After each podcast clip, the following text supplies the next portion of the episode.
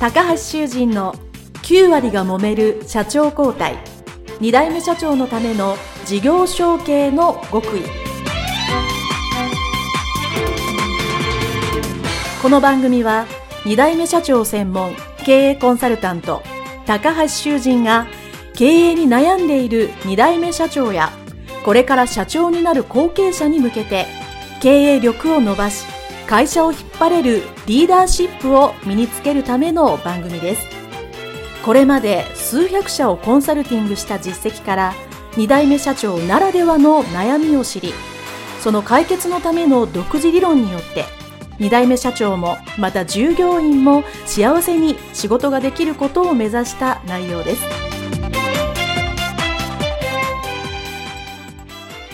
皆さん、こんにちは。事業承継コンサルタントの高橋修人です。本日は株式会社後継者 BC 研究所大島社長のインタビューその3でございます。えー、いよいよ大島さんの、えお話というのが、えー第3回目ということで、え後継社長として本当にご苦労されていた一番苦しい時代の話がこのその3になります。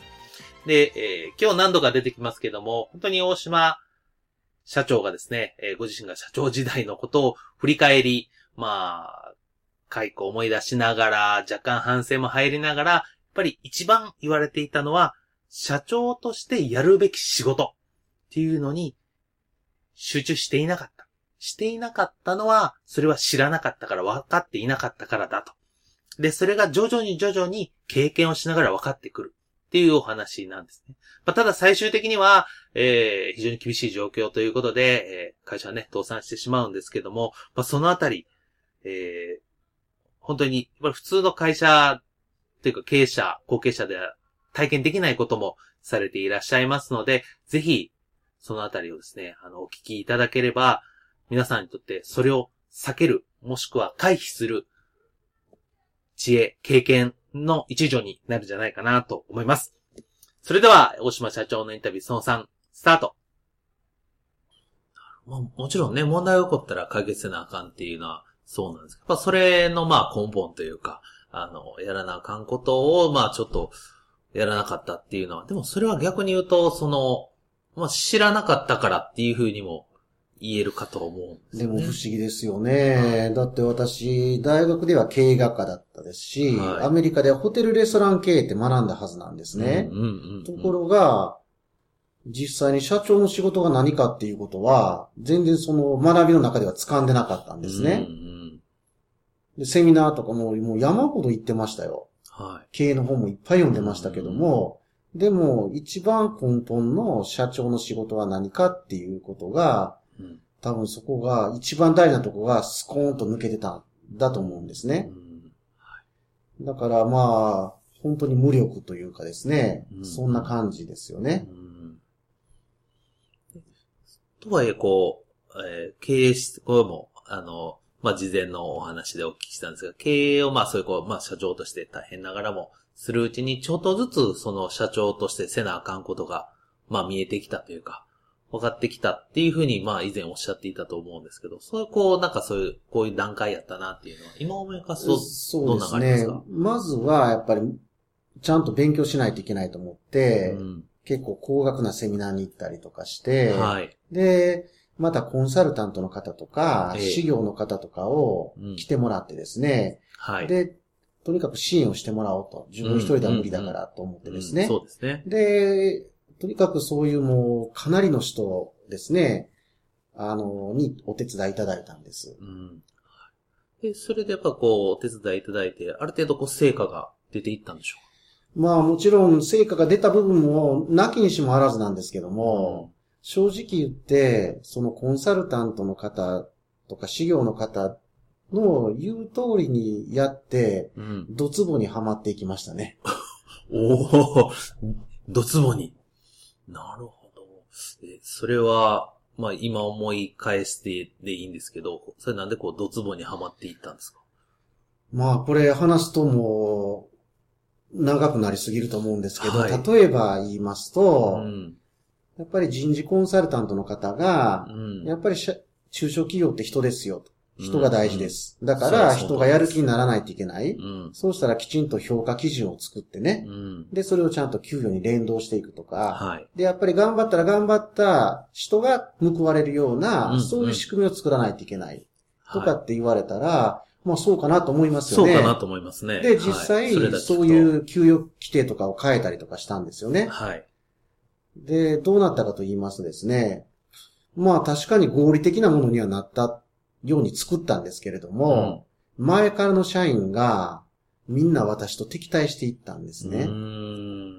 まあそらそうですよね。はだって、社長としての根本的な仕事はい。をせずにですね、いきなり、社、社長の息子がですね、給与規定いじってるわけですようん。うんうんうんあいつ何しとんねんと。はい。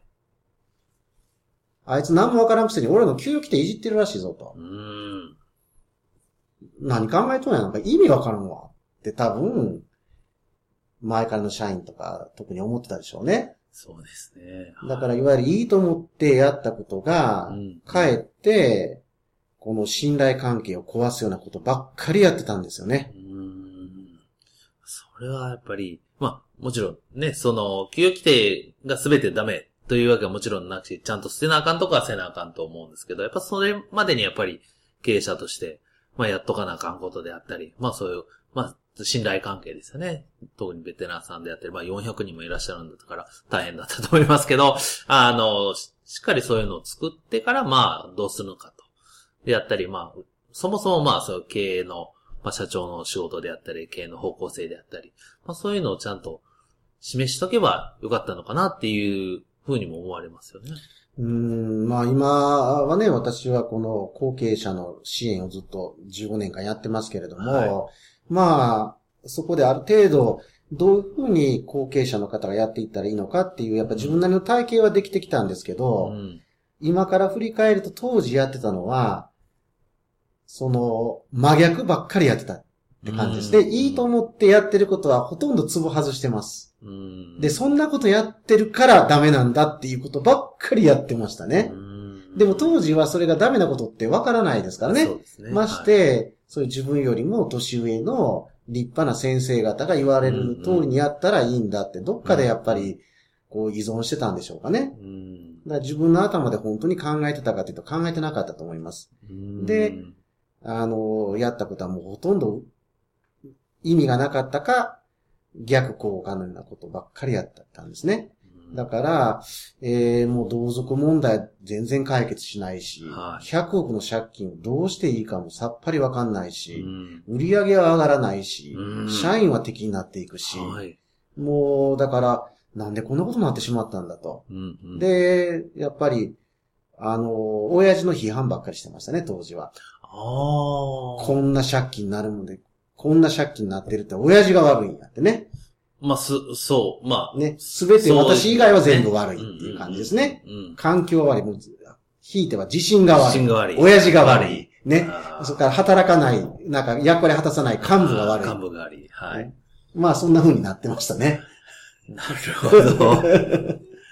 まあ、そういうね、ご経験があるからこそ、あの、まあ最初におっしゃってますけど、その頑張り方が、まあ報われてない後継さんを、まあ今は助けてらっしゃるというのは多分そこがすごく、まあ、まあモチベーションというかご自身の経験があるんだろうなというふうに思います。で、まあ最終的にはまあ、あの、ホテルの方が、まあ倒産というか、あの、亡くなってしまったんですけど、それやっぱ、あの、これはあまりセミナーとかでお話してないし、僕もあまり聞いたことないんですけど、まあ、こう最後まあダメだ、もう資金繰りが回らなくなって、まあ倒産だというふうにご自身で決められた時って、決められたとか決めらされたのかわかんないですけど、決断ってどういう時にされたか覚えてあります？いや、それは決断というよりも、あの、まあ実際そういう状況の中からスタートしたんですけども、はいちょっとその、倒産の前の話にちょっと戻っていいですあ、かはい。えー、で、もう失敗だらけで、ええでも途中でそれには気がついていったんですよ。はい。で、それはな、なぜ気がついたというかね、私本当に今から後継者時代の特に前半は、よくあんだけ感覚が悪いなと。よくあれだけ間違ったことばっかりやってるなっていうことだったんですけど、はい。後半はそうでもないんですね。うん、うん、うん。で、それはやっぱり途中で何回も気づきがあったんですねう。ん、で、その気づくっていうのは、もう気づかなかったら会社が終わるっていう局面が何回も来るわけです。はい。もうここで気づかなかったら終わるって。うんうんうんその時にようやく、こんな私でも気づくんですね。何に気がつくかというと、自分がバカだったことに気がつくんです。うんこういう風にやったらうまくいくと思ったけど、うん、全然違うやんと。そんなことしてたらあかんやんって。うん、ああ、自分バカだって。で、だからもう、で、すごく痛いですよね。はい。でも、気づくと、ちょっとまともになるんですね。うん、うん。だから、えー前半はもう本当に全部失敗なんですけど、はい後半は結構、ちょっと、それが変わってきましてね。はい。あれだけソース化になってた社員の方々も協力してくれるようになったんですね。うん、はい。ああ、こうやって社員の人にはリーダーシップを発揮するのかと。うん、こんなこと本に書いてないなと。うん、うん。だからそういうセミナーでも教えてくれないなと。はいもっと根本的なとこやなとかですね。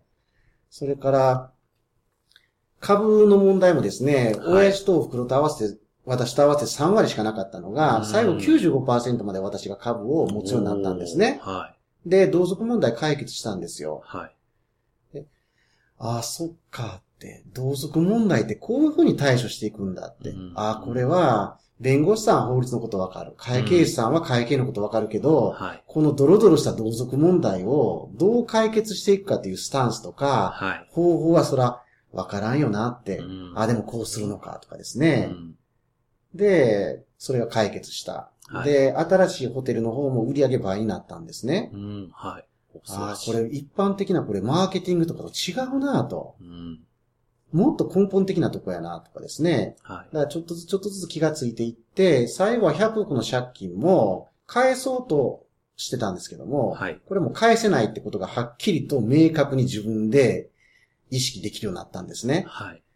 でも返せないけれども、ホテルを生かす方法がないのかっていうことで、そうすると、まあ今は当たり前になってますけど、当時は、えー、まだ出始めだったんですけど、企業再生という手法があるんですね。うん。うんはい。これに気がつきてですね。はい。で、そっちに舵を切って。うん、で、えー、だから最後はある程度、あの、いろんなものが見えてきた状況うで、ん、で、企業再生がもうちょっとで成功するというところまで行ったんですが、結果的にそこで力尽きたんですよ。うんそれは、結局こう、あの、ホテルが競売になった時に、私が新しく作った会社でき契約しようと思ってたのが、はい。他のとこに落とされちゃったんですね。うんだからもう営業ができなくなって、倒産するしかなかったっていうことで、決断というよりも、もう、結局その再生ができなかったっていうことですね。うんなるほど。もう、ね、そう、そう、まあ大変なご経験を、まあ元に今はまあコンサルティングを、えーされてるということなんですけど、まあそれだけ大変なご経験があるんですけど、まあ、えー今にして思えば、まあそういうまあ後継者、まあ後継社長してみて、まあ体験されて、まあ良かったなと思うことってどんなことがありますか？いや、もう良かったとしか言いようがないですね。うーん。それだけ大変な思いをされてるのに。うん、大変な思いでいろんな迷惑をかけたし、はい。あの、本当に、どういうのかな、暗黒の時代ではあるんですけども、うんでも、後を継いでなかったら、はい。そしてあれだけの大変な状況じゃなかったら、見えないことがあるんですよね。うんそれが見えた。はい。そして自分のやっぱり人生のなんか、こう軸ができたっていうのも、うんうんやっぱり後を継いだからなんですよね。はい。だからそういう意味では、今となっては、もう、いろいろと迷惑をかけたということは非常に申し訳ないんですけれども、はい。でも、もう、継いだから今の自分がある。うん。で、そうですねもう言えば、まあ言えば、そして倒産をしたから今の自分がある。うん。と、まあ、本当に思いますね。うん。なるほど。あ、なんかこうすごく深い重い言葉だなと思います。えー、それではですね、あの、まあ、いよいよ最後の質問なんですけど、これは皆さんにお聞きしてるんですけども、えー、まあ、今の、えー、大島さんがですね、まあ、タイムマシンのものが、も、タイムマシンのようなものがあってですね、若かりし頃の、えーそうですね、まあ、あの、入社する直前ぐらいの若い自分にですね、まあ、ヒルトンから帰ってきて、えーこれからやるぞというやる気になっている若かりし自分にアドバイスを一言あげるとすると、どんなことを伝えてあげますか？まあ、いろいろあるんですけれども、はいやっぱり後を継ぐというのは、決まってることじゃないんですね。うーん、はい。私は決まってると思ってたから、そこ大は、体の人は決まってると思ってますよね。だから仕方がないっていうふうに思ってたんですね。だからえー、阪神大震災後いろいろと大変なことがあった時に、はい。なんで俺継いだんやろうとかですね。なんかそういうふうに思ってですね、力が発揮できない時期がやっぱり長かったんですよ。はい。だからやっぱり継ぐっていうことは、別に決まってることではない。うんうん。継がないなら継がなくてもいいわけですね。はい。だから、それは全部自分の人生の問題です。うーん、そうですね。人が決めることじゃなくて自分の人生は自分で決める。うん。で、決めた限りは自分で責任を取るっていうのが人生ですよね。はい。だからそのあたりのことを、まあ当時の私がどれだけこう伝えて分かったかは分かりませんけれども、うんやっぱり本当に継ぐっていうことはどういうことなのか、うん一体どんな人生を送りたいのか、はい。それをちゃんと自分で考えろと。うん。いいですね。これはやっぱり言いたいですね。うん。そうですね。ね、まあ、まあ、多くのこれを聞きの方もそうだと思うんですけど、やっぱりこう、後継者とついついこう流されたり、あまりこう自分で決めのままに、あの、引き継いでしまったことがあると思うんですけど、やっぱりこう自分でこれやろうと、まあ決断したり、こう、覚悟を決めるっていうのをね、おっしゃいますけど、まあ、そういうのはすごく、やっぱり大切だなと改めて思います。はい、えー、それではですね、えー、前後半、えー、にわたってですね、株式会社後継者 BC 研究所大島康義社長のインタビューをさせていただきました。どうもありがとうございました。ありがとうございました。失礼します。